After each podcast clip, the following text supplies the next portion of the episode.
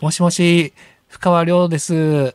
ああ、どうも、聞こえますでしょうか？ご苦労様です。ええお話できて嬉しいで。やー大変ですすね。いろいろ借り出されてご苦労様です。ええとんでもないです。完全にお一人で、この、なんか音楽とか聞いたりとか、その精神をこう安定させる何かあったりするんですか？あのね、あのね、あのね、ちょっと時間が空いたらですね、トランペットの練習してます。え、トランペット持ってったんですか？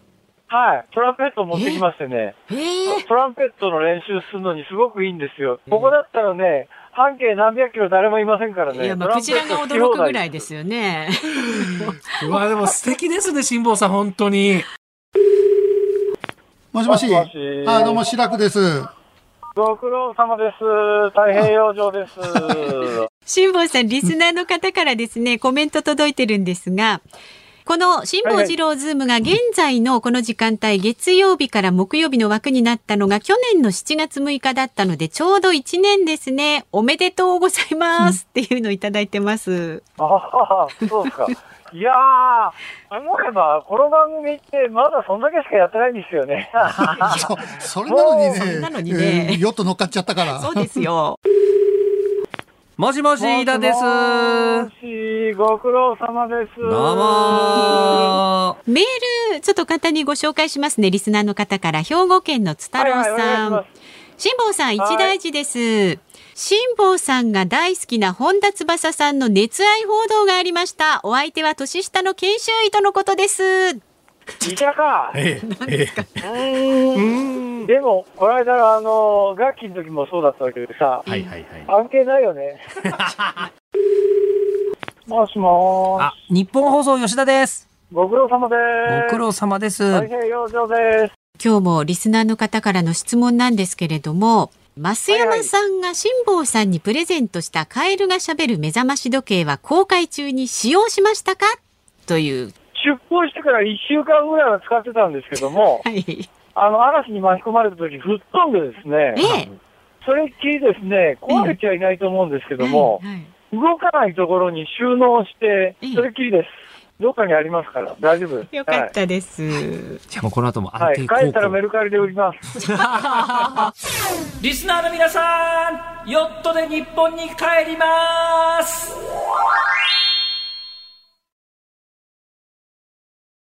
7月7日水曜日、そういえば辛坊さんにはどんな天の川が見えてるんでしょうね。うんえーということで、七夕でございます。時刻は午後3時半を回りました。FM93、AM1242、日本放送をラジオでお聞きの皆さん、こんにちは。日本放送、吉田久典です。パソコン、スマートフォンを使ってラジコでお聞きの皆さん、そしてポッドキャストでお聞きの皆さん、こんにちは。日本放送の増山さやかです。辛坊治郎ズームそこまで言うか。辛坊さんが有楽町の日本放送に帰ってくるその日まで、期間未定で日替わり助っ人パーソナリティが今一番気になる話題を忖度なく語るニュース解説番組です。水曜日は吉田アナウンサーです。お願いします。よろしくお願いします。あの連日報道していますけれどもね、はい。7月3日に静岡県熱海市で起きた土石流災害、えー発生から5日目になりました、で現地では安否がわからない人の家が流された場所などに絞り込んで、今も捜索活動を続けられています、で亡くなった方7人になりました県や市は安否のわからない27人の氏名を公表していますけれども他にも行方がわからない人がいるという情報がね、寄せられたりしています。確認作業も進められています、はい。ということで、現地はどうなっているのかということなんですが、聞いてみましょうか、はい。現地で取材中の日本放送の藤原貴根記者にレポートしてもらいます。藤原さん。はい、えー今、私は昨日のこの時間にレポートした伊豆山港に近い藍染川の災害現場におります。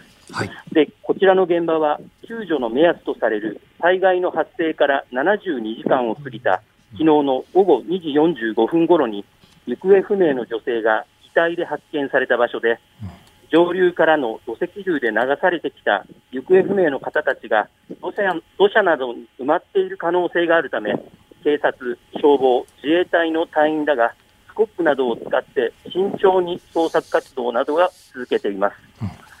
ただこちらですが、午前中は雨が降ったり止んだりしていたんですが、この時間は太陽が顔を出して気温もどんどん上がり、ムシシムシする暑さになっています。そして草木が左右に揺れるほどの強い風が時折吹いています。そのため隊員たちも額の汗を拭ったり、こまめに水分補給をするなどの熱中症対策を取るなどして、この暑さや強風と戦いながら、今も土砂などの撤去作業、救出作業に当たっている状況ですね。ってことは、取材を続けている藤原さんもかなり暑いんじゃないですか？そうですね、あの私も今、カッパを着てるんですけど、はいもう全身あの、汗でびしょ濡れになっておりますね。マイクにね乗るくらいの風の音を感じましたけれどもやっぱりあの湿気の混じった風なんでしょうね。そうですね、じめじめとしたかあの風ですね。はい。あのここ数日間取材されていて何かこう変化というか変わったところはありましたか？はい、あの私がいる藍染川なんですけどね、これはあの国道に近いところの道路に面しておりますので、うんはい。まずは道路をつなげなければいけないということで、えー優先的にあの撤去作業が進められているところなんですね。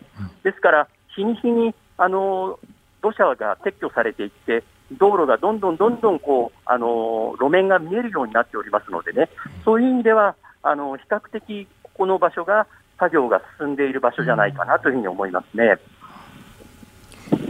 まあでも場所によってはやっぱりあの土砂をこう移動することもできずという状態のところもまだまだあるという感じですかね。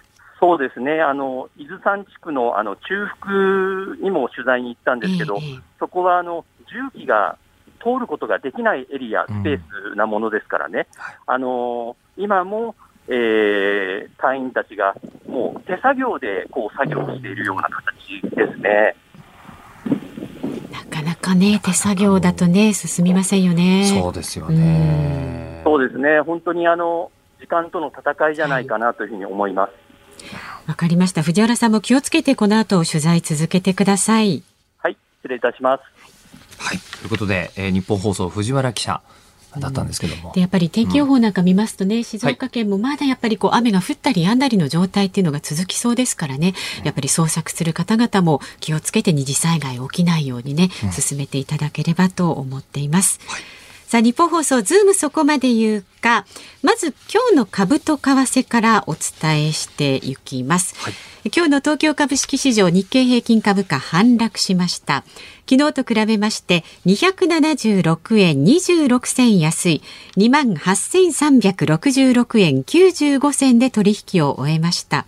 昨日発表されました欧米の経済指標が市場の予想を下回りまして世界景気の回復が遅れるとの懸念から6月21日以来およそ2週間ぶりの安値になりました。で、為替相場は現在1ドル110円60銭付近で取引されています。昨日のこの時間と比べますと15銭ほど円高になっています。さあ、ズームそこまで言うか、この後は昨日から今日のニュースを振り返るズームフラッシュ。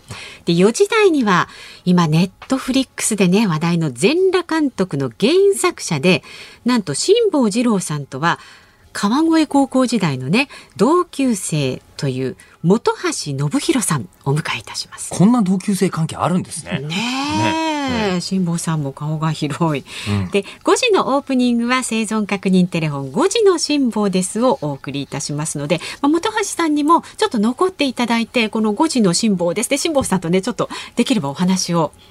これでも辛坊さんびっくりするんじゃないですか。あの、多分ね海の上でいきなり同級生から電話かかってくるわけですよね。そう、ねっていうのをね、繰り広げたいと思っておりますので、ご期待ください。はい。えー番組ではラジオの前のあなたからのご意見お待ちしています。メールは zoom zoom アットマーク 1242.com また番組を聞いての感想はツイッターでもつぶやいてください。ハッシュタグ漢字で辛坊治郎、カタカナでズーム、ハッシュタグ辛坊治郎ズームでつぶやいてください。はい、もうすでにこちら、県27さん、うんえー今日はまだ大丈夫だけど、明日以降また雨が降ってきたら、熱海、伊豆山、大変だろうなと。そうなんですよねえー自衛隊、警察など、えー捜査関係の皆様お疲れ様ですというふうにおっしゃってますが、はい、こういったあのご意見ありましたら、はい、ハッシュタグ辛坊治郎ズームで、えーつぶやいてください。お待ちしております。さあ、この後は昨日から今日にかけてのニュースを振り返るズームフラッシュです。日本放送がお送りしています。ズームそこまで言うか。辛坊治郎さんが有楽町の日本放送に帰ってくるその日まで期間未定で、毎週水曜日は私吉田久典と増山アナウンサー2人でお送りしています。では、昨日から今日にかけてのニュースを紹介するズームフラッシュです。先ほどもお伝えしましたが静岡県熱海市で起きた大規模な土石流災害で熱海市は昨日新たに3人の死亡が確認されたと発表しました。土石流に関する死者は昨日現在で7人となりました。気象庁は島根県と鳥取県で帯状に発達した雨雲が連なる線状降水帯が観測されたことから今朝午前7時までに顕著な大雨に関する情報を発表しました。引き続き西日本と東日本の日本海側を中心に明日8日にかけて雷を伴った非常に激しい雨が降り東海地方も加えて土砂災害の危険度が高くなるとしています。文部科学省は昨日スーパーコンピューター富岳を使い国立競技場に観客1万人を入れた場合の新型コロナの感染リスクを解析した結果を発表しました。間隔を空けて座るなどの対策を行えばリスクはゼロに近いと評価しました。女子テニスの大坂なおみ選手は昨日東京オリンピックは出場します。なぜなら日本は私が生まれた国であり大切な母国だからですとのコメントを発表しました。JR 東日本によりますと東京オリンピック・パラリンピックの期間中首都圏の新幹線や在来線の一部の駅で手荷物検査を実施することになりました。危険物探知犬や特殊な防犯カメラを使って不審者を特定します。通販大手アマゾン・ドット・コムは創業者のジェフ・ベゾス CEO が今月5日に退任し後任にアンディ・ジャシー氏が就任したことを発表しました。ジャシー氏はアマゾンの生え抜きでこれまでは稼ぎ頭となっているクラウド事業を率いていましたが今後は全体を統括する立場となります。任天堂は昨日有機 EL パネルを採用した家庭用ゲーム機スイッチの新型モデルを10月8日に発売すると発表しました。税込み価格は3万7980円です。コロナ禍で高まる巣ごもり需要を期待しています。はい、新しいこうね、任天堂スイッチはちょっと画面が大きくなっていて、で、あの、こう、液晶よりも画面がこう鮮やかに見える、特に黒の部分がね、締まって見えるという有機 EL、えーになっているよというのとか、まあ、細かいこと言い出すとね、こう、あの、立てかける、えーこう、あの、こう、らしいですね、はい、部分が今までは一箇所で固定だったんですけど、角度に合わせて固定できるとか、それはやっぱり大ジが進歩ですか？まあ、あのー本当にプロゲーマーの方とかがいる世界ですから、そうするともうミリの単位のコントロールにこだわったりするとなるとそういうところも重要かなと。あとね有線 LAN がつなげるようにドックはなってますよとかねいろいろあるんですけど、まあ、それはあの趣味の話としてとりあえず置いときまして、うんうん。今やっぱりこう雨についてが、えー今回ねまさにこう、あの熱海の、えー今のね事故もそうですし、でさらに今まさに、えー島根県鳥取県ではこう線状降水帯がとい。うことになってるんですが、先にまあねさあの藤原記者の中継もありましたけどもあの土石流の話で言うと、えっ、とですね、今ちょっと面白いと言ってはいけないのかもしれませんが、はいはい。興味深い動きがネット上に出てきていて、何をやってるかというと、今あのテレビのニュースで、こういう災害のニュースだと、ごく最近ドローンを現場、飛ばしてますね、はい、空撮した映像っていうのが出てくるようになりましたよね。ヘリコプターで行けないようなところとか悪天候の時にあのドローンがあれだけ鮮明なこう映像を映せるっていうのはすごいですよね。そうですね、もうカメラがどんどん高性能化して、うん。で、そしてもちろんドローンはヘリコプターよりはるかに小さいので、で、そして、えー万が一のことがあったとしても、そこに人命はかかっていないということで、でね。えードローンが様々な撮影をして、えーるんですが、ええ。でその情報をネット上とかに公開してるんですね。で、このネット上に公開したものを使って、今度何やってる人がいるかというと、フォトグラメトリっていうのをやってる人たちがいるんですよ。フォトグラメトリ？はい、あのなんか初めて聞いたっていう感じがすごい出ましたが、うん。えっ、とこう実際に撮影した映像を元にしてそこから 3D データを作っちゃうっていう方々がいいらっしゃるんですよ。はいだからもう現場に入っていけないようなところでもここはこういう形になってるなっていうのを 3D データにして例えばこう模型みたいなことで再現することもできるし、今だとそのバーチャル空間にそのデータを入れると、ヘッドセットをかぶるとその事故現場に行ったりするっていうことがどういう状況かっていうのがええ分かるってことですね地形とか。やっぱりこうあの映像で見た時だけよりも、中に入った方が人間の感覚ってすごいんで、はいはいはい。気づけることとかが増えますから、ん。えーということでそれをやっているのがあのこう国や県のデータを元にして、え一般の方がその技術を使って、えーネット空間とかでそれを再現したりとかしてるんですよね。だ知り合いは実はもう VR ヘッドセットかぶって災害現場入ってきて、ええ。本当にこういうのは大変なことなんだっていうのを実感したりしていましたけどね。てきちんと。使えば防災としてすごく有意義なね活用の仕方ができますよね。防災意識もそうですし、場合によってはもう本当あのそうやってバーチャルで入ることによってあれ？なんかもしかしたらこの辺りに何らか救要救護者の方がいるかもしれないみたいなことを、あの感じたりすることができるかもしれないということでそんな動きもこう起きていますよというのが一つありますね。だから自分でこう、あの、こう、ご自宅に、がその辺りにあったという方が、これまあネット上の情報なんでちょっと裏はすぐには取れないんですけど、あの、自宅があった場所が確実に土石流の災害に遭っていることが分かりましたってネット上で書いてらっしゃる方がいたりとかですね。でもちろん確かめに行きたいけど行けないけどっていう方のために、そういう情報がなってたりとかするのがありましたが、で、あともう一つ、えー雨に関して、でも本当に今ね、鳥取県、島根県の方々、えーあの、十分に警戒していただきたいと思いますが、えー今年の5月の20日に、あの、災害対策基本法が、あの、実は、えー改正されています。そうですねはい。で、改正されていまして、えっと、避難、これ今まで、あの、こう、指示というのが、避難勧告というのと両方あったんですよ。はい避難勧告というものはもうなくなりました。はいはい。避難指示に統一されていて、まあ、いわゆるこう、5、4、3、2、1と5段階にレベル分かれてるんですけど、えー4段階以上はもうすべて避難指示に今変わってます。はいで、そして、えー今この状況ですと、えっ、と、避難指示5の部分も、えー出ていると。そうですね、はいいう緊急安全確保という状態になっているということですはい。ね、えーここはもう本当十二分にうん警戒していただきたいというのと、まだね、5月にね、施行されたばっかりですからね、あの、ちょっと今までと違ってるよというのは、あの、ご自分の身の回りでもこういうことがいつ起きるかわからないうん。と思いますので、把握しておいてください。で、あとね、はい。あの、線状降水帯、もうこれも本当にこの夏になって言うようになった言葉だと思いますが、えー調べましたが厳密な定義はないです。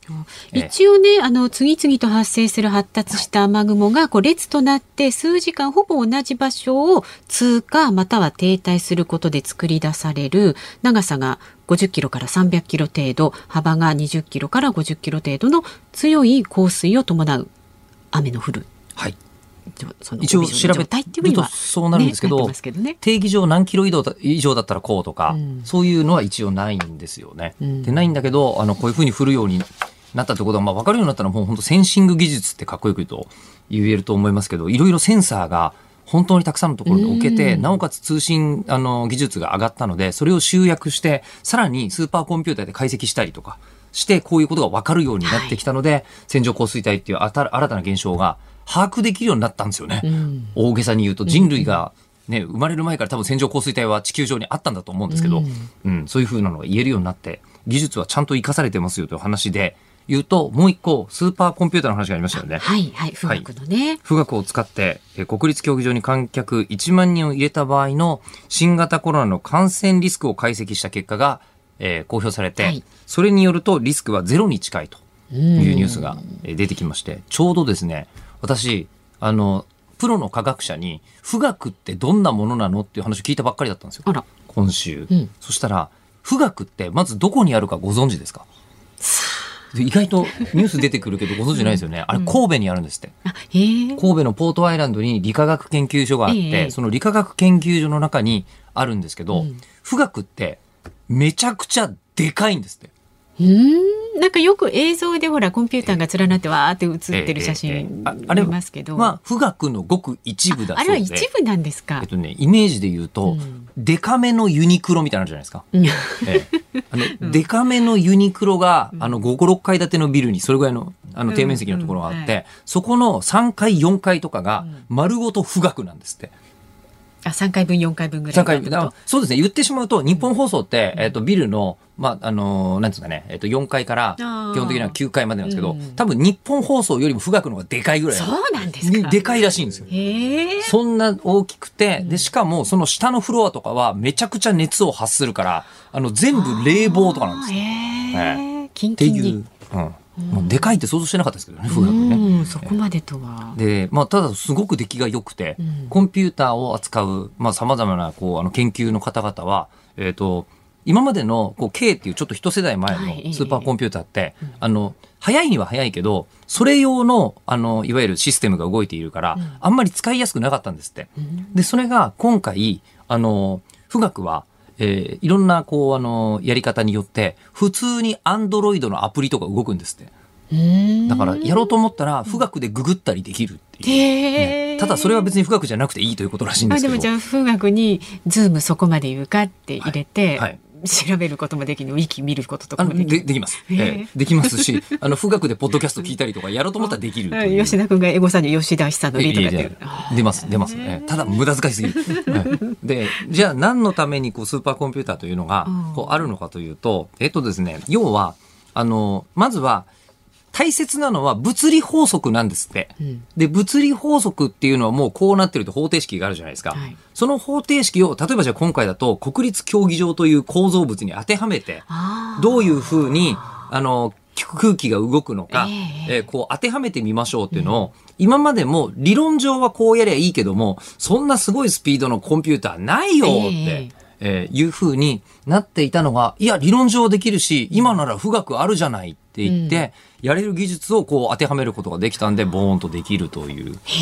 ことになってるんですけど、一応ただまあ、このレベルになると間違うこともないと思うんですが、あの、その元々の物理法則の設定とかを間違えてたりすると、全部結果はもちろん間違っちゃううということで、えー一応科学者の見解ですよ。科学者の見解で富岳は占い師だって言ってました。最終的には。えー。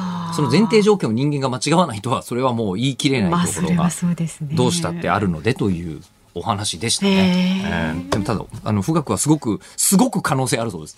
いろいろと、えー使い方を募集してたりするらしいですよ、今。これだけのものができてるんですから、みんなやりたいことどんどんやってっていうふううんうんうにん。言われているらしいですけどね。ん。で、あとはこう、amazon.com の話、えー一つしておくと、皆さん Amazon っていうと買い物サイトのイメージ強いと思いますが、すね。えー Amazon ウェブサービスっていう、実は世界中に存在する、いわゆるウェブサービス、えっ、と、こう、ネットで動画見られたりとか、えネットで買い物ができたりとかのバックエンド、裏側のシステムって、実は Amazon から借りて運営されてるものがものすごく多いんですよ。で、そこが、ものすごい稼ぎ頭になっていて、そこを率いていたのが、このアンディ・ジャシー氏っていう。人なんですよ。えーで、この人が今度はアマゾンのそのジェフ・ベゾスさんが自分でこう宇宙行っちゃうからって言って、えーこうあの、いなくなっちゃうんで、うんうんうんじゃあ私がトップやりますということになるらしいんですけど、ん。でもここまでは別にウェブサービスってこう独占の問題とかあんまりなかったんですけど、えー今後こうアマゾンになると、いや独占だって言っての国の規制、まあこの場合アメリカとかですけどね、はいはいはいとの規制と戦うことになるんだけど、その戦いはうまくできるのどうなのっていうのは今注目されているそうでございます。なんかでもこのジャシーさんって資料を見るとすごいいい方っていうような評判がいいですよね。穏やかな話し方するとかね、うん優しいとかね、笑ってるみたいなこといっぱい書いてありますけど。だけど厳しいみたいなの書いてありますけどあね。ーさて一体どうなるでしょうか。ちなみにこれで、えっ、と、Facebook だけが創業者が社長をやってる状態になったのかないわゆる GAFA でそ。ういうことですか。はい。えー、世代が変わり始めております。以上、ズームフラッシュでした。7月7日水曜日、時刻は午後4時を回りました。東京有楽町日本放送第3スタジオから日本放送吉田久典と日本放送の増山さやかでお送りしています。日本放送ズームそこまで言うか辛坊治郎さんが有楽町の日本放送に帰ってくるその日まで期間未定で毎週水曜日は私吉田久典と増山アナウンサー2人でお送りしていきますはい、ご意見ご紹介します。岡山県岡山市のさすらいのカブスさん。はい VR のことはここで初めて聞いて興味を持ちました。あらバーチャルリアリティありがとうございます。VR の器具はどこのメーカーで金額はいくらくらいのがいいんでしょうか？またそのコンテンツはどこのを見ればいいでしょうか？それとそういうことが書いてある雑誌があれば教えてください。お願いします。といろんな聞きたいね。めちゃくちゃ具体的に言いますね、え今、はい。あのオキュラスクエスト2っていう機種が、あの去年出てるんですけど、うん。これが今までに発売されたうんすべてのヘッドセットの売上台数を発売半年ちょっとでもう抜いてるんですえ。ーつまりもう業界標準、うんえーあのイメージで言うと,、えー、と iPhone が出た時に iPhone3GS が圧倒的に一気にバーって広まったじゃないですか。はいあの機種が、えーおそらくオキュラスクエスト2がそれに当たります。えー一人勝ち。だから今これ、えっと、3万円台後半で、容量が少ない方の64ギガの方がはい。買えるんですけど、うん。あの、容量大きいのってほとんどの人必要ないので、あ、えーえー64ギガで十分。64ギガの安い方のクオキュラスクエスト2を買ってえーいただければ、うん。ほぼできることすべてできます。えね。ー。ええ。あの正直、あの、なんですかね、アクセサリーとかいっぱいあるんですけど、迷う必要ないです。もう素でそれだけ買っていただければ。わかりやすいですね。はい、まずいろいろできますね。はいはいで、どれを見ればいいかなんですけど、見るのは意外にメニューに入ってしまえば、向こうがいろいろお知らせしてくれるので面白そうなやつをうん自分の興味で選んでいけば十分かなと。えうんえで、あの、そういうのが見たいなっていう方は、一応 DMM っていうあのサイトで見られるっていうことだけ覚えておければ、実用的ですへね。ーっていうのと、あと VR の世界で何ができるのかっていうのを、雑誌ではなくて、うんえっとね、あの、仮想現実と VR っていう本を、うん。実は僕 VR 上の友達と作ったんですよ。はい。それなんで作ったかっていうと、今 VR の世界がなんとかわかるような本って誰も書いてなかったんで、うんうんうん。あの、黄色い表紙で、えー仮想空間と VR っていう、あの、あ仮想現実と VR っていう本が出てますので、うん。そちら読んでいただければ、ん。こんなこともできるんだとか、うん一応すごい簡単な歴史とかわかるようになってますんで、おー。えーこれ日本語で書いた本多分まだほとんどないと思いますんで、じゃあもうはい。うぜひそれをはい。ね、読んでいただければ。チェックしていただければと思います。はい。でみんなね VR の道にはい。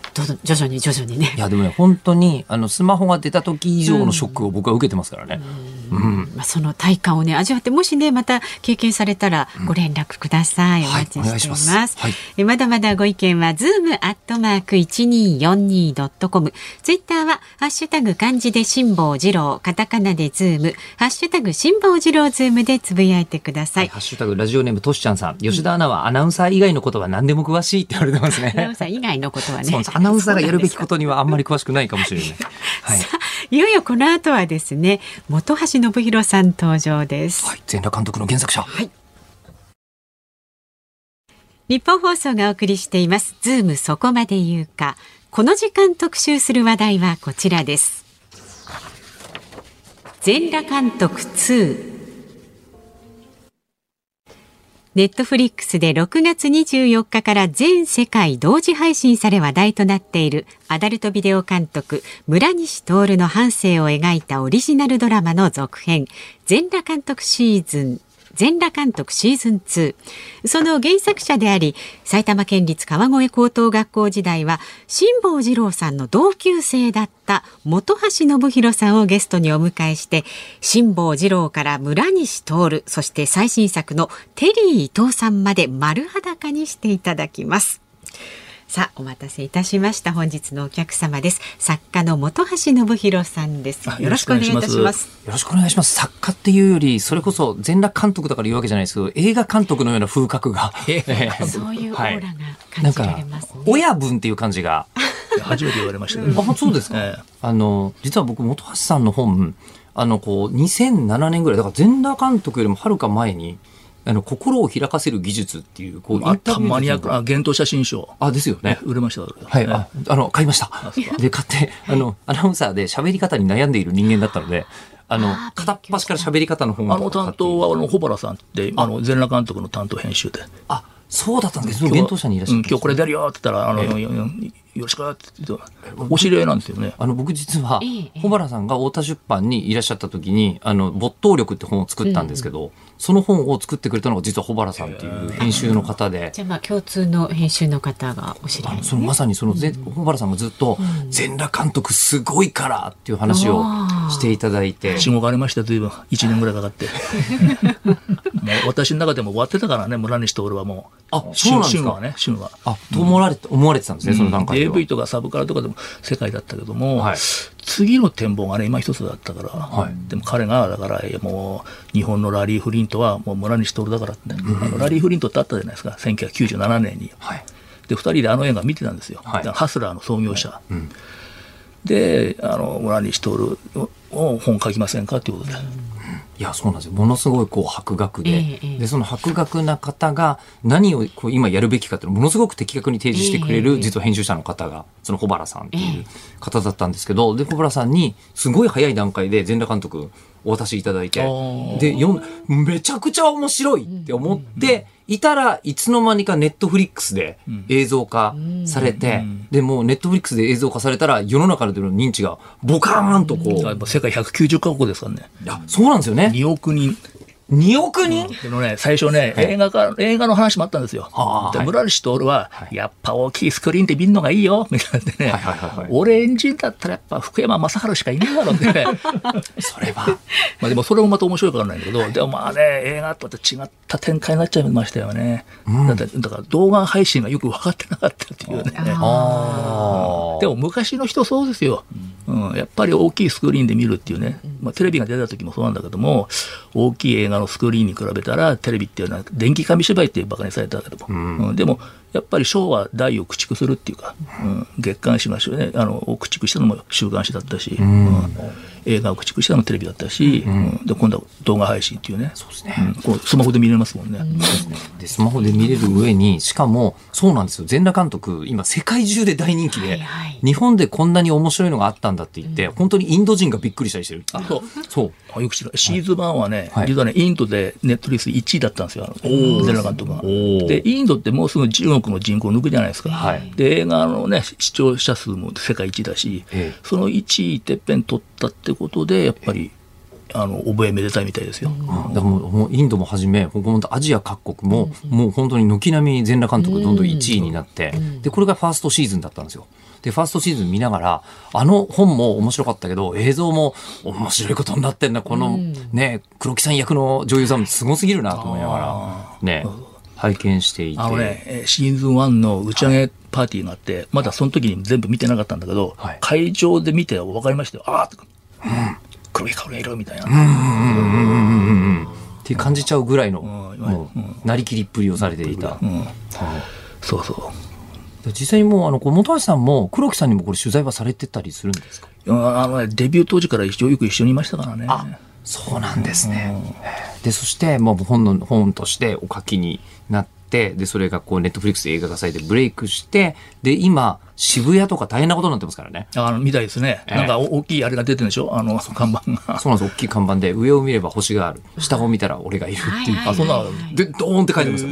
ええいや、もう今、なんて言うんでしょう。渋谷通りがかった人たちは、村西通る知らない人いない状態に今。でもね、昔は知る人と知るでしたからね。知ってました。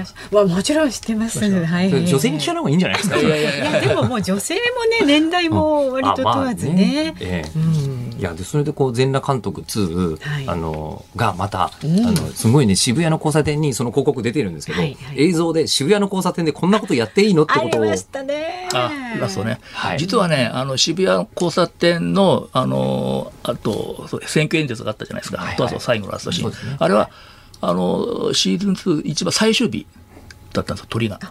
最後に。はいええで、エキストラ1000人、で、ちょうどね、えーコロナの2波と3波がの間、難儀状態の時にやったから、奇跡的に。ええだから、うん偶然ですよね。じゃああれは人がいないあの人がいっぱいいるように見えますけどいや、いました、いましたよ。実際にいたんですけど、周りを取り囲んでるのはエキストラの方だけど全員ねエ街の風景とかはそあれはのまま黒巻で全部は、あそういうね、あの、あるんです、栃木に。渋谷スクランブル交差点の。なんですか。へで、黒巻で、はいで、あとは、その指名手配写真、あの、ポスターだとか、ネットフリックス制作陣もね、もうすごいから、あの、パロディ、だからあれね、ね。動画配信のメリットで、ストップして動画こう拡大するでしょ。本当ね、いろんな仕掛けがあるから、面白いですよ。あそうなんだ細かいところじゃもう一回楽しめるポスター。のあの、そう、指名手配もね、全部ね、あれだと開逆の精神でいろいろあるんですよ。解約の精神いでろんなすごいのは、あパそこに出て歩いてる人たちも、それぞれね、やっぱりこう、ちっちゃい役みたいなの与えられてから、だからちょっと話してたりとかさ。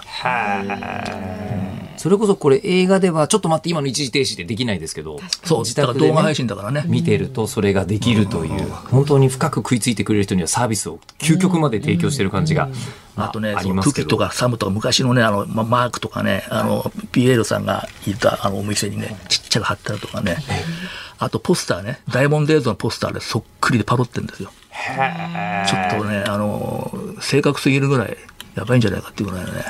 あのそのこうせ映像制作陣の力はすごいんですけど本橋さんは実際にこう村西さんとお会いになってそういう現場にもリアルにいらっしゃったわけですよね。ええ、あのね、そうそう。もともと私、物書きじゃないですか。はい物書きなんだけど、ちょっとスランプで半年ぐらいでこう仕事がなんなくて、あの、村西徹が捕まってから一緒に、あの、スクランブルって雑誌やってたんだけど、はい虚脱状態になって、で、なんか仕事手伝えよっていう時に、あの、助助監督とシナリオさライターやってたんです。はい。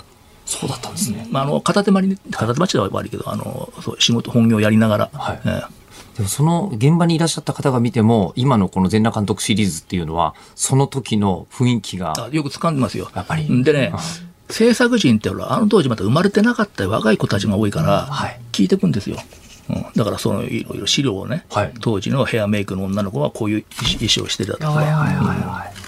その通り、雰囲気掴んでますよね。うん。いやもう本当にバブル前後の女性って本当にこんな感じだったよな、そういえばな、みたいな。ね振り返ればね、見ながら思っていましたが、でもそのね、雰囲気が出てるのも、はい。その対象となっている、あの、相手が面白くなければ、こんな面白くはならないんですけど、あの、なんか、えもう本の方は、本当に誇張なく、いろいろお書きになられてるわけですね。だね。うん。映像の方はさすがに映像にするときに演出がかかってる部分もあると思うんですけど、あの、本橋さん、村西さんにびっくりされたことっていっぱいあるんじゃないかと思うんですが、こんなことまで本当にするのっていうのって、あまずねなってるなってなくて用もないのに横文字連発する。で横文字もそれは、そうですね。ポイントなんだけど、肯定的な横文字しか言わないんですよ。ファンタスティックとか、ああ。ナイスですねとね確かに、お前はダメだみたいなこと、英ラ語で言ってるの全部肯定の英単語。ああ、確かに。うんネガティブなこと言わないですよね。はい、はい、はい。だそこがね、あの、偉い位置が高みってだから山田さんもなんかファンタスティックとか言う言ってるじゃないですか。えでもね、これは私たちも真似した方がいいですよね。えあ、そういう。皇帝の賛美のシャワーを浴びせるみたいな。はい、はい、はい、はい、はい。そうですね。やっぱり、うんシャワーもね。人間ってやっぱね、あの認められたがってますから。あなんだかんだ言ってね自己存在の証明欲求というかね。うんそうすると、やっぱり村西さんという方は、めちゃくちゃモテたんですか、本当に。あ、そうですね。だってお、お金はあるし、監督だし、全部持ってるんじゃないですか。それでユーモアもあるし。うん。でただ持ってね、ましたよ。今回のあのこうストーリーを追っていくと分かるんですけどあの村西監督はその後、まあ借金、えー、ご50億50億50億の借金をこう背負うので今おっしゃってたうちで言うと権力とお金はもうなくしてしまうわけですよね、その段階で。それでもあのこう物語の中ではやはり周りにえー人が集まってくるというか特に女性も集まってくる、で2番目の奥さんみたいなね方もこう出てきたりとかするわけなんですけど2番目じゃないか。正しくは1回目の奥様なのかな、ね。最初の奥様ですよね、まあ、あの黒木さんの後そうです。に黒木さんもね野木真理子女性とそうですね、してはね。うん。黒木さん別に奥さんじゃないのか、いろいろ考えてみたら。えーで、あのーそういう方がやっぱり実際に出てくるっていうか、引きつけられるっていうのは、やっぱりそのもう素の魅力ってことですよね。でよね。うん、うん、そうそうそう、うん。男が持ってるで、そういうい一番魅力的なね。うん。ただね、偉いのはでもね、その、女の子たちもやっぱすごいですよね。うん、で、特にね、乃木ちゃん、乃木まり子は、あの、あんまり AV やる気なかったんですよね。元しあの美容部員で。うん。だけども、口説かれて。で、相手役は村西徹しかいないっていうことで、で、全員スタッフは外に出さされて、えー、取るというね。うん。だから、そういうお金の魅力で村西徹とこうくっついたんじゃないかと。だからダイヤモンド映像が倒産したら真っ先に消えるのは乃木まり子じゃないかってみんな言ってた。ところが、最後の最後まで残ったのは意外や意外、乃木まり子だったという。いや、実は全裸監督の、そのあの、こう、本橋さんがお書きになった方の本に、すっごい素敵な、あの、書き出しで始まってるところがあって、あの、こう、一体何のためにそん人間は存在しているのかっていう根源的な問いかけへの回答を求めて村西徹伝をお書きになっていやいやそこまで読み込めたら、よ読みええ読んでいただいたらね、物書き家業につきますわい。やあの、あの、素晴らしい。いやいや、ありがとうございます。あの、そうなんです。陣田監督以前からあの、ファンだったっていうあのファンタスティック。いや、で、それで言うと、その乃木さんっていうのは、ものすごいこう、一つの回答な気がするんですよ。そういう存在が元、あの、村西さんにはいたっていうのが。で、そうすると、あの、こう、本橋さん、あの、まあ、ノンフィクション作家さんっていう言い方でいいのかなって思うんですけど、あの、どんな対象を選ぶかっていうのが、ものすごく、あの、作家さんにとって重要なポイントになると思うんですけど、あの、この番組としてお伺いしたいのは、あの、川越高校でええ、辛坊二郎さんと、ええ。あの、同級生でいらっしゃる同じクラスだったんです。同じクラス。3年が同じクラス。はいで、大学もまあ同じ大学で。はい。うんええで、しかも、あの近くに一緒にアパート借りてらっしゃったんですよね。そうそう。でね、えーそう。彼、入間市じゃないですか。私、所沢で。けど夜遅くなると、西武新宿線っていうのがね、早く終わっちゃうんだよね。で、三畳一間の、いなんかボロな部屋をね、借りて、で、そこで、あの、電車乗り遅れたら、そこで、ね、ね寝泊まりしようって、しましたけどね。そう共同で借りてらっしゃったんですよ。そうおお。なんとなくでも辛坊さんとこう今のね本橋さんとなんとなくこう一緒にこう仲良くしてるっていう雰囲気がなんとなくわかんないんですけど。ああ、お写真とかお持ちなんですけど、当時の。当時ので今日あの、実は5時にまた辛坊さんにお電話かけるんで、そうですねそのね時にぜひ。あえてあいついないから言っちゃうけどね、はい。結構ね、真面目でね、硬かったの。ああそうですか。うん、あんなそっくり返ってないのよ。でいつもうつむいてて、はい。うつみき加減で、はい。内省的で、えこれこれこれ。あ、今、スマホ持ってきていただきましたが。白黒写真ですね。誰かわかりますか？時代を感じますね。え？この中何人か、これ3年 B 組なんだけど、はい。さっきディレクターさんね、ま、間違えた。あ当たらなかった。この中に辛坊さんと本橋さんがいらっしゃるんですか？いらっしゃいますよ。お二人ともわかんないですね。お二人ともわかんない、これは。1974年のね、あれですよ、ろ 6, 月ですよ。あちょうど今頃だ、7月、そう、7月今頃。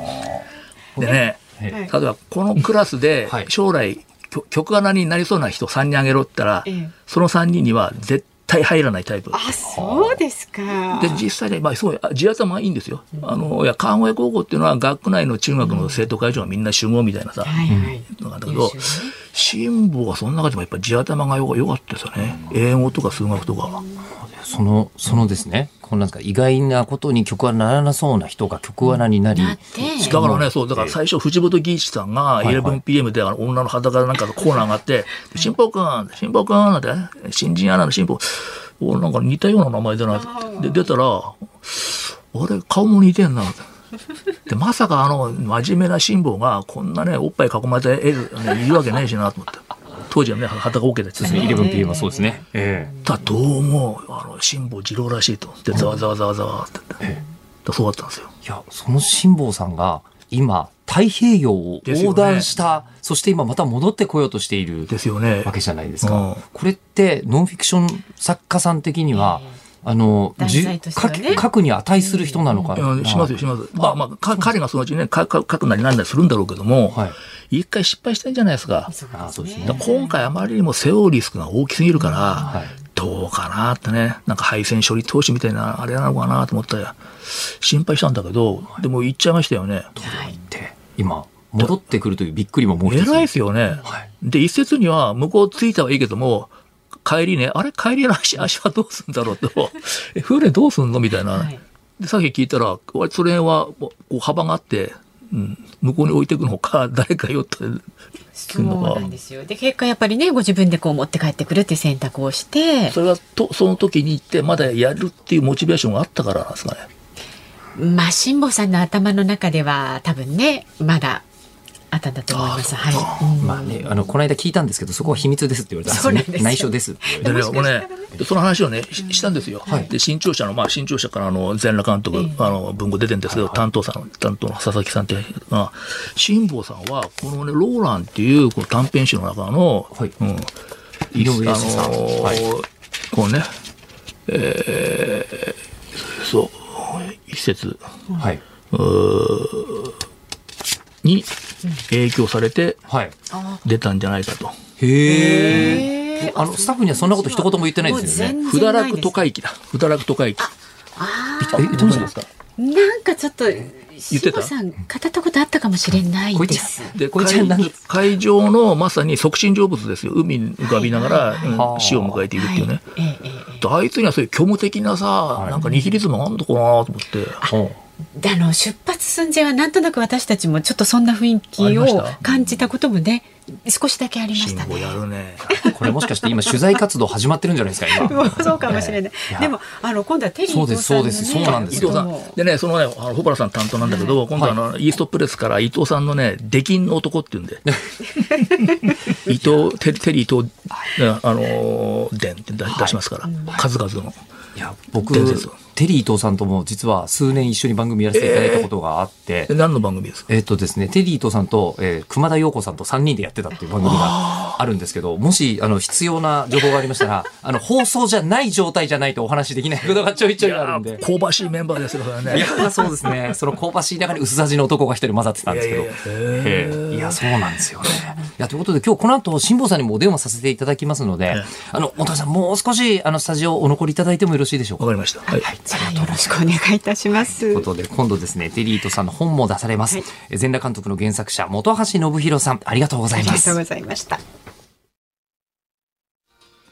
7月7日水曜日、時刻は午後5時を回りました。ニッポン放送、吉田尚記です。ニッポン放送の増山さやかです。ニッポン放送ズームそこまで言うか辛坊治郎さんが有楽町のニッポン放送に帰ってくるその日まで期間未定で毎週水曜日は私吉田尚記と増山アナウンサーでお送りしております、はい。そして今日4時台のゲスト、ネットフリックスで話題の全裸監督の原作者で、辛坊さんとは川越高校時代の同級生という本橋信宏さんにも残っていただいております。はいありがとうございます。そして先ほどあの新 AV 時代え全裸監督後の世界という文春文庫から出ているそれはね、全裸監督のスピンオフ的な位置づけですよね。あその後のわやわやわややってる連中がどうどうなったかという。周りのね。でそしたら、あのこうある AV 監督のこう失恋シーンがめちゃくちゃ良かったんですけど、はいはいはい日々の？はいはいはい。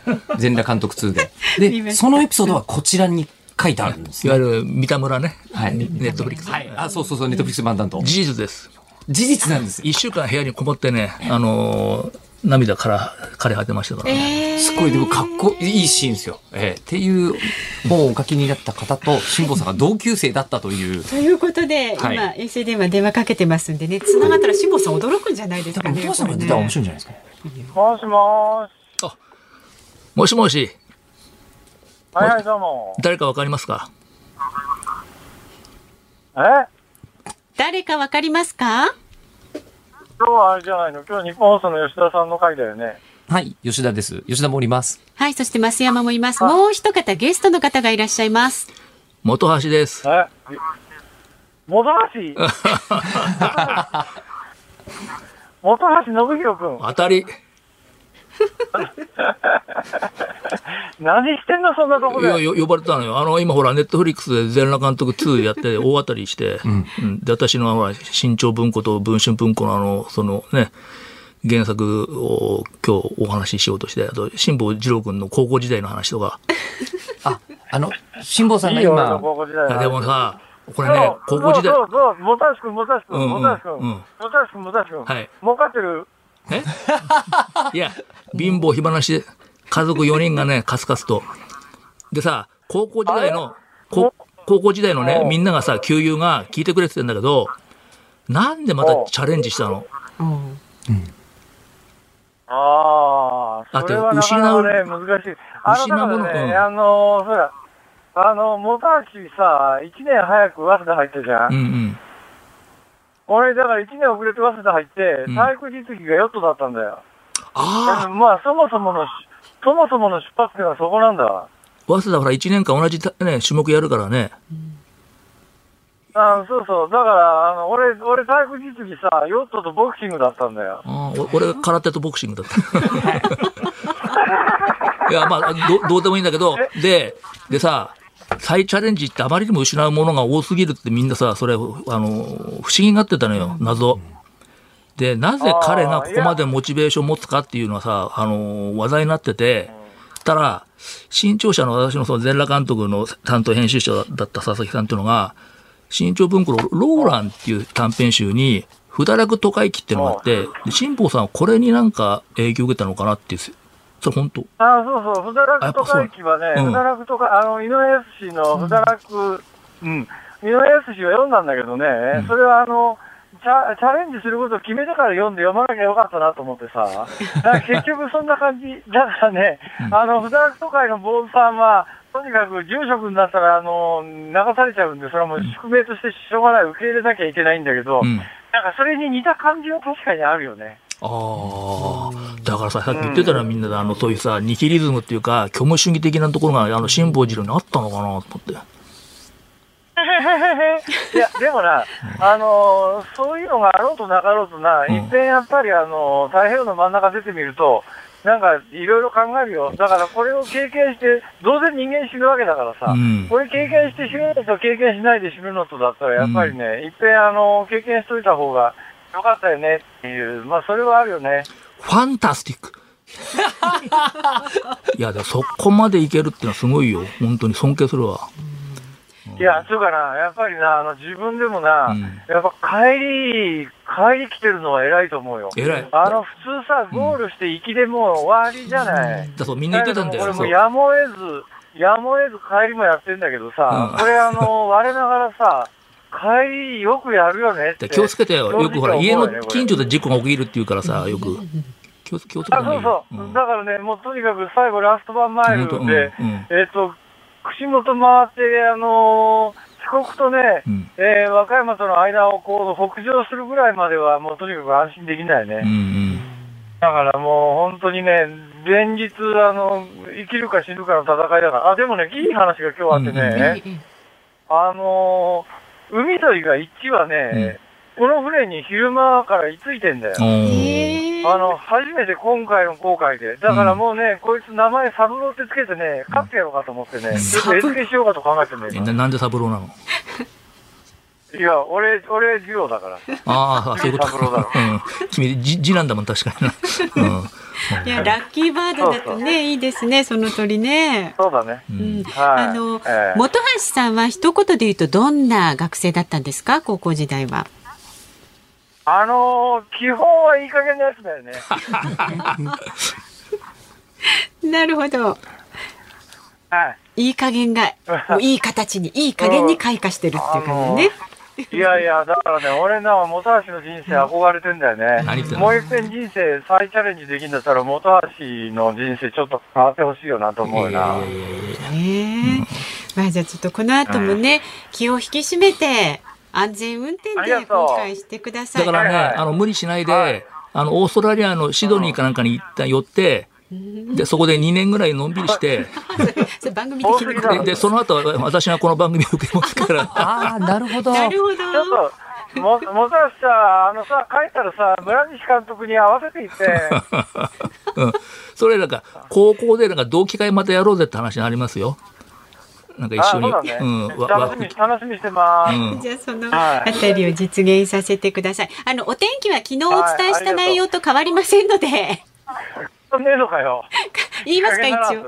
あの今週一週間ほどはだいたい今と同じ東北とあるいは東からの風。そうは言いながらね、そうは言いながら結構一日の中でね、あの、変化あるんだけど、うん変化あるんだけど、今日午後ぐらいからかなり安定してきた感じだから、多分これで貿易部隊入ったんじゃないかと思います。そうですか。じゃあもう気をつけて、はいこの後もありがとう。ね運行してください。またね、気をつけてね。うんはい、お疲れ様です。お疲れ様で。す。ご安全にどうぞあ。りがといやあのいつにない有意義な会話を今日はすることができて、はい、どうもありがとうございました。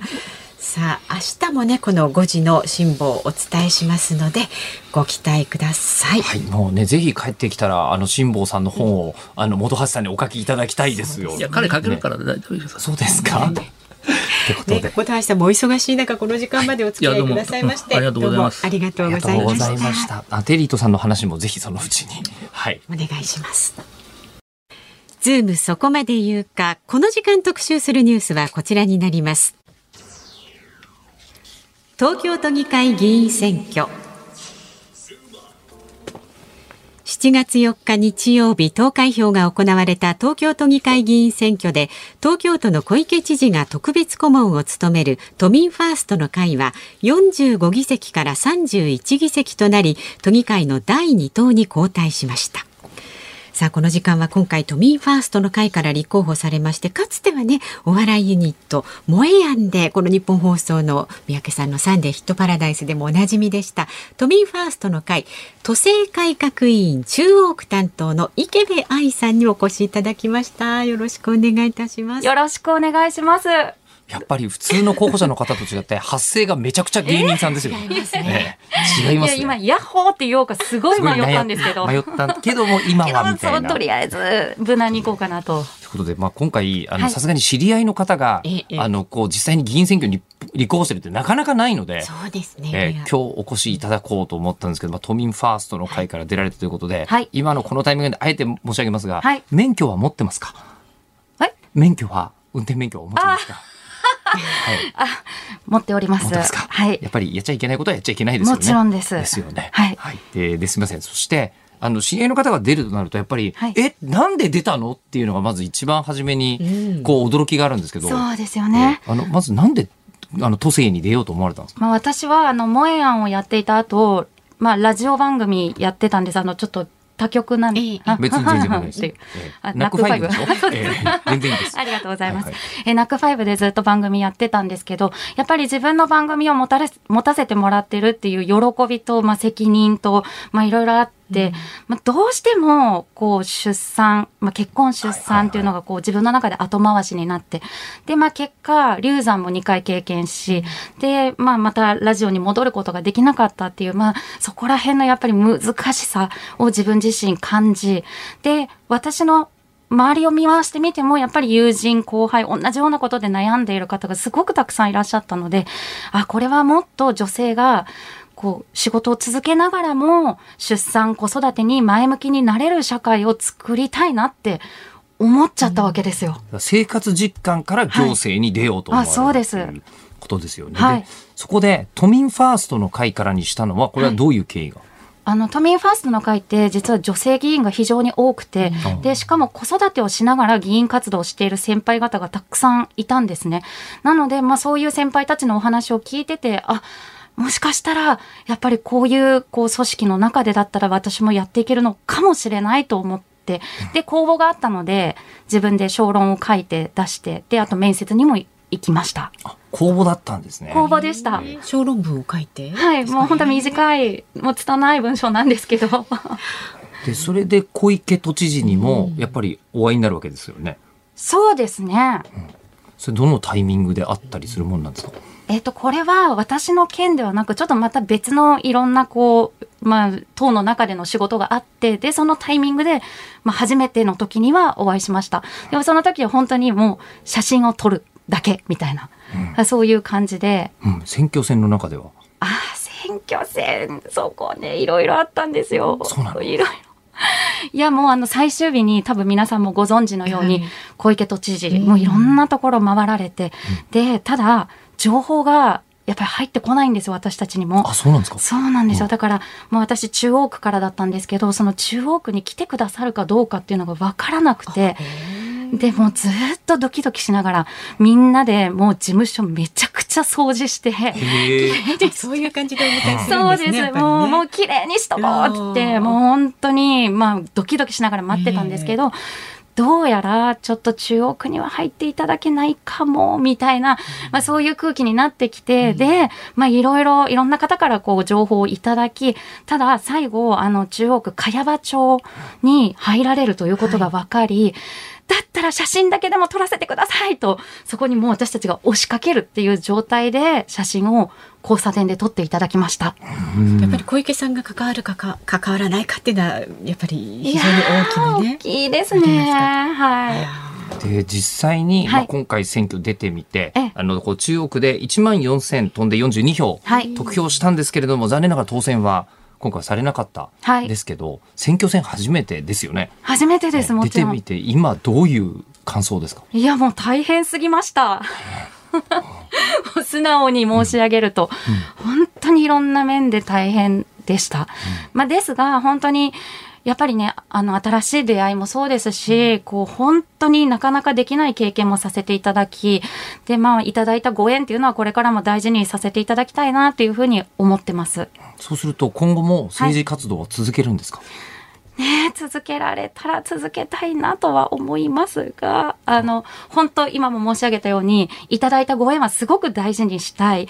ですが、もう正直今回の選挙で相当自分のお金も使ってます。あ何にかかるんですか、えっとね、いろいろなんですけど、やっぱり印刷物、ポスターとかチラシとか、こういうものにすごくお金がかかります。なので、我が家もうすっからかんなんですよ。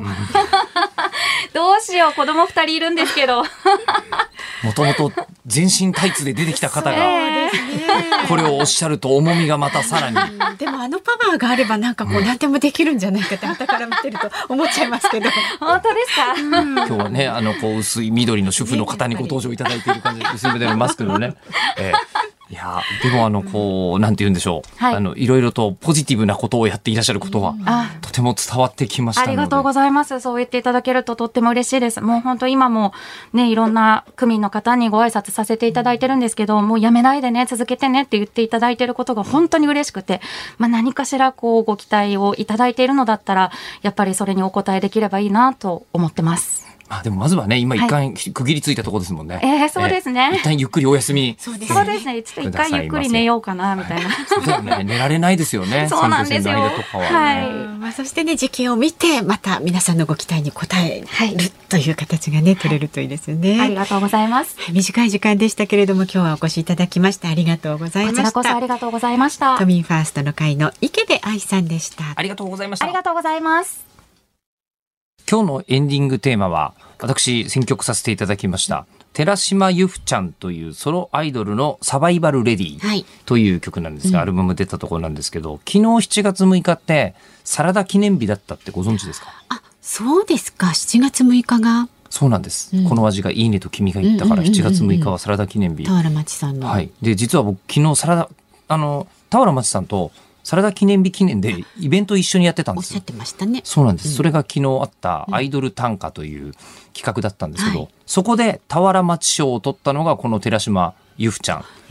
だったんですよ。うんえーこれがね、平日のオフにカフェラテ飲みながら普段の君に思いを馳せるみたいな。あ本当になんか田原町風味の、うんうんあの、こう、アイドルじゃないと、うんあの、こう読めない。うん普段土日にファンに会ってるから、えー今仕事してんのかなみたいにファンのことを思うという。テーマの歌だったんですけど、はい。これアイドル短歌異常にアイドルファンから評判良くて、ええ。えーあのアーカイブ公開してますんでもしよろしければ検索していただくと、あのそんなのも出てきます。私機械者で、えー企画者で司会だったんですはいぜひじゃあねチェックしてもらって。なんかもう本当になんか節操なくいろんなことやってますね我ながらね 確かに。さあ、お聞きの日本放送、この後5時30分からは日本放送ショーアップナイター。今日は東京ドームから巨人中日戦。解説、田尾安志さん、実況、ニッポン放送、大泉健斗アナウンサーです。明日の朝6時からの飯田浩二の OK 工事アップ。6時台からコメンテーター登場です。明日は明治大学准教授で経済学者の飯田康之さんが登場です。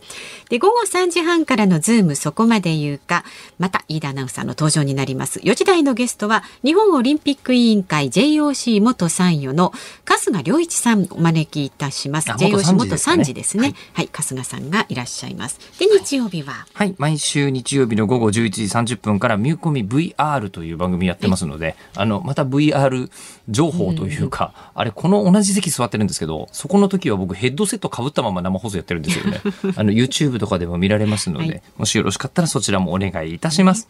ということで、ズームそこまで言うか、ここまでのお相手は、日本放送吉田久典と、日本放送の増山さやかでした。明日も聞いてください。